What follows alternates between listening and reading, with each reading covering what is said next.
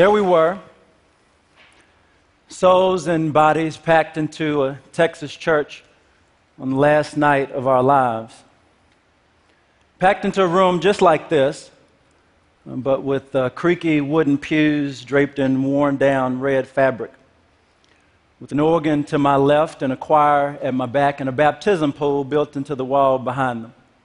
A room like this, nonetheless with the same great feelings of suspense, the same deep hopes for salvation, the same sweat in the palms, and the same people in the back not paying attention.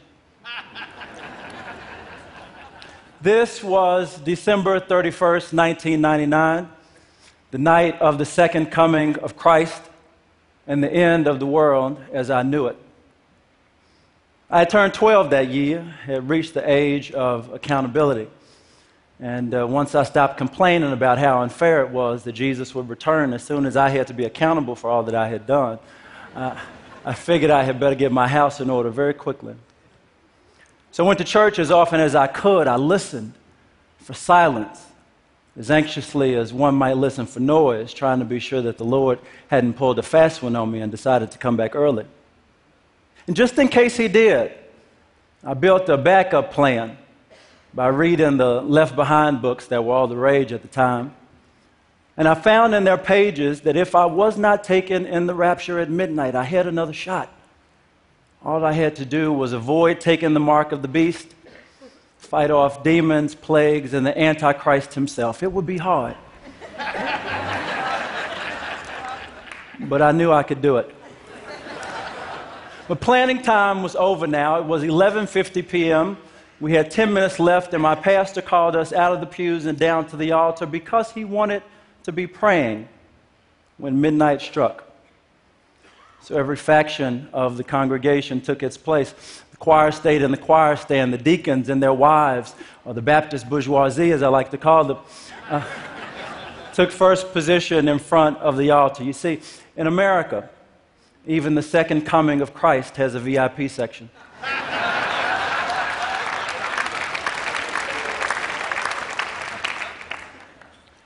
and right behind the Baptist bourgeoisie were the elderly. These men and women whose young backs had been bent under hot suns in the cotton fields of East Texas, and whose skin seemed to be burnt a creaseless, noble brown, just like the clay of East Texas and whose hopes and dreams for what life might become outside of East Texas has sometimes been bent and broken even further than their backs. Yes, these men and women were the stars of the show for me. They had waited their whole lives for this moment, just as their medieval predecessors had longed for the end of the world. And just as my grandmother waited for the Oprah Winfrey show to come on Channel 8 every day at 4 o'clock. And as she made her way to the altar, I snuck right in behind her because I knew for sure that my grandmother was going to heaven. And I thought that if I held on to her hand during this prayer, I might go right on with her. So I held on and I closed my eyes to listen, to wait. And the prayers got louder, and the shouts of response to the call of the prayer went up higher, even still. And the organ rolled on in to add to the dirge, and the heat came on to add to the sweat. And my hand gripped firmer so I wouldn't be the one left in the field, and my eyes clenched tighter so I wouldn't see the wheat being separated from the chaff. And then a voice rang out above us Amen. It was over. I looked at the clock. It was after midnight. I looked at the elder believers whose Savior had not come, who were too proud to show any signs of disappointment, who had believed too much and for too long to start doubting now. But I was upset on their behalf. They had been duped, hoodwinked, bamboozled, and I had gone right along with them. I had prayed their prayers. I had yielded not to temptation as best I could. I had dipped my head not once but twice in that snot inducing baptism pool I had believed. Now what? I got home just in time to turn on the television and watch Peter Jennings announce the new millennium as it rolled in around the world. And it struck me that it would have been strange anyway for Jesus to come back again and again based on the different time zones.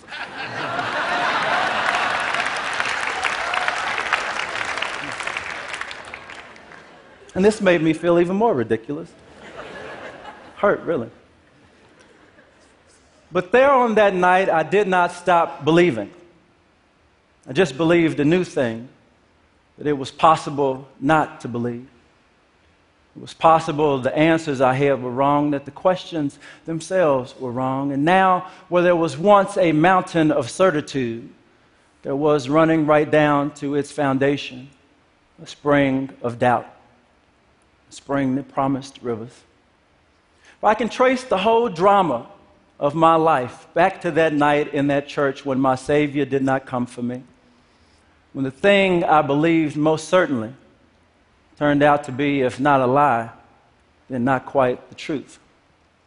And even though most of you prepared for Y2K in a very different way, I'm convinced that you are here because some part of you has done the same thing that I have done since the dawn of this new century. Since my mother left and my father stayed away and my Lord refused to come. And I held out my hand, reaching for something to believe in. I held on when I arrived at Yale at 18 with the faith that my journey from Oak Cliff, Texas was a chance to leave behind all the challenges I had known, the broken dreams and broken bodies I had seen. But when I found myself back home one winter break, with my face planted in the floor and my hands tied behind my back and a burglar's gun pressed to my head, I knew that even the best education couldn't save me. I held on when I showed up at Lehman Brothers as an intern in 2008.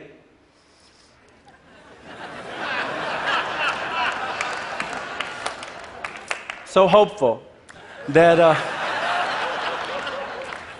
that I called home to inform my family that we'd never be poor again. But as I witnessed this temple of finance come crashing down before my eyes, I knew that even the best job couldn't save me. I held on. When I showed up in Washington, D.C. as a young staffer who had heard a voice call out from Illinois saying, It's been a long time coming, but in this election, change has come to America. But as the Congress ground to a halt and the country ripped at the seams and hope and change began to feel like a cruel joke, I knew that even the political second coming could not save me. I had knelt faithfully at the altar of the American dream, praying to the gods of my time, of success and money and power. But over and over again, midnight struck, and I opened my eyes to see that all these gods were dead. And from that graveyard, I began the search once more, not because I was brave, but because I knew that I would either believe or I would die. So I took a pilgrimage to yet another Mecca, Harvard Business School. this time, knowing that I could not simply accept the salvation that it claimed to offer. No, I knew there'd be more work to do. The work began in the dark corner of a crowded party on a late night of an early, miserable Cambridge winter. When three friends and I asked the question that young folks searching for something real have asked for a very long time What if we took a road trip? we didn't know where we'd go or how we'd get there, but we knew we had to do it. Because all our lives we'd yearned, as Jack Kerouac wrote, to sneak out into the night and disappear somewhere and go find out what everybody was doing all over the country. So, even though there were other voices who said that the risk was too great and the proof too thin, we went on anyhow. We went on 8,000 miles across America in the summer of 2013, through the cow pastures of Montana, through the desolation of Detroit, through the swamps of New Orleans, where we found and worked with men and women who were building small businesses that made purpose their bottom line. And having been trained at the West Point of capitalism, this struck us as a revolutionary idea. And this idea spread. growing into a nonprofit called MBAs Across America, a movement that landed me here on this stage today. It spread because we found a great hunger in our generation for purpose, for meaning.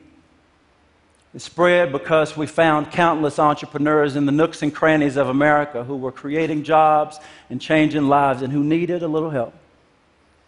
But if I'm being honest, it also spread because I fought to spread it. There was no length to which I would not go to preach this gospel, to get more people to believe that we could bind the wounds of a broken country one social business at a time. But it was this journey of evangelism that led me to the rather different gospel that I've come to share with you today.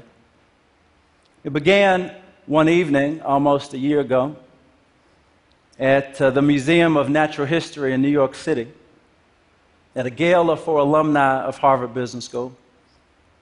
Under a full size replica of a whale, I sat with the titans of our time as they celebrated their peers and their good deeds. There was pride in a room where net worth and assets under management surpassed half a trillion dollars. We looked over all that we had made, and it was good.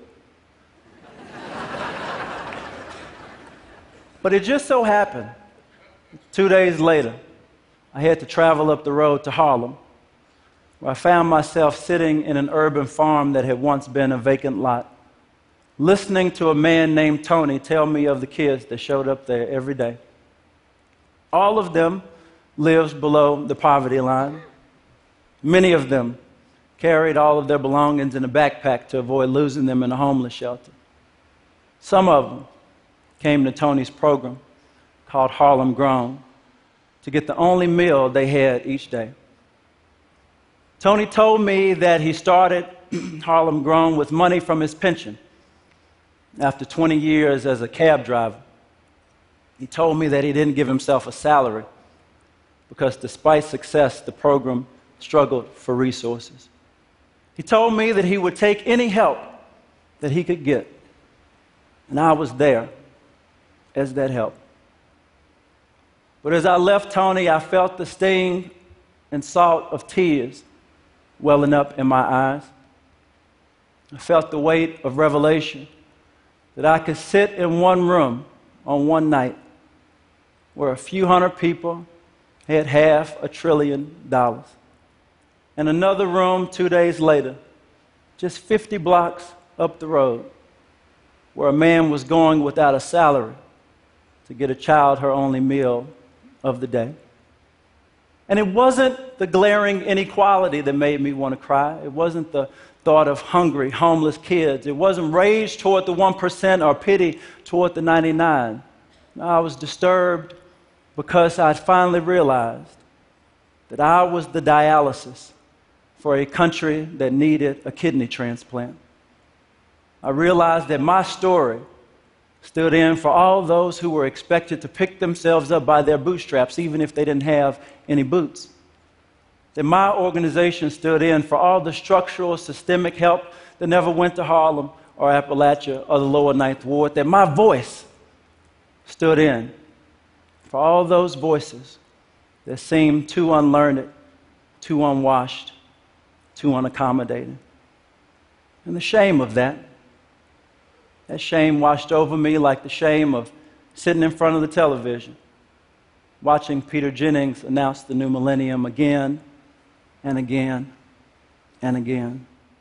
I had been duped, hoodwinked, bamboozled. But this time, the false Savior was me. You see, I've come a long way from that altar on the night I thought the world would end from a world where people spoke in tongues and saw suffering as a necessary act of God and took a text to be infallible truth. Yes, I've come so far that I'm right back where I started. Because it simply is not true to say we live in an age of disbelief. No, we believe today just as much as any time that came before. Some of us may believe in the prophecy of Brene Brown or Tony Robbins. We may believe in the Bible of the New Yorker or the Harvard Business Review. We may believe most deeply when we worship right here at the Church of TED, but we desperately want to believe. We need to believe. We speak in the tongues of charismatic leaders that promise to solve all our problems. We see suffering as a necessary act of the capitalism that is our God. We take the text of technological progress to be infallible truth. And we hardly realize the human price we pay when we fail to question one brick because we fear it might shake our whole foundation. But if you are disturbed, by the unconscionable things that we have come to accept, then it must be questioning time. So I have not a gospel of disruption or innovation or a triple bottom line. I do not have a gospel of faith to share with you today, in fact. I have and I offer a gospel of doubt. The gospel of doubt does not ask that you stop believing, it asks that you believe a new thing that it is possible not to believe.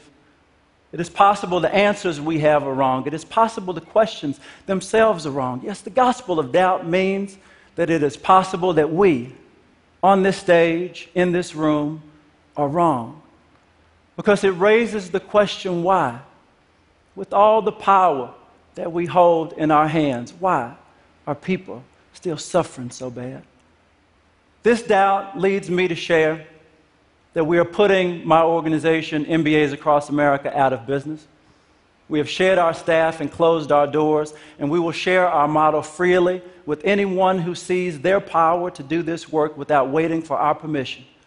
This doubt compels me to renounce the role of Savior that some have placed on me because our time is too short and our odds are too long to wait for second comings when the truth is that there will be no miracles here.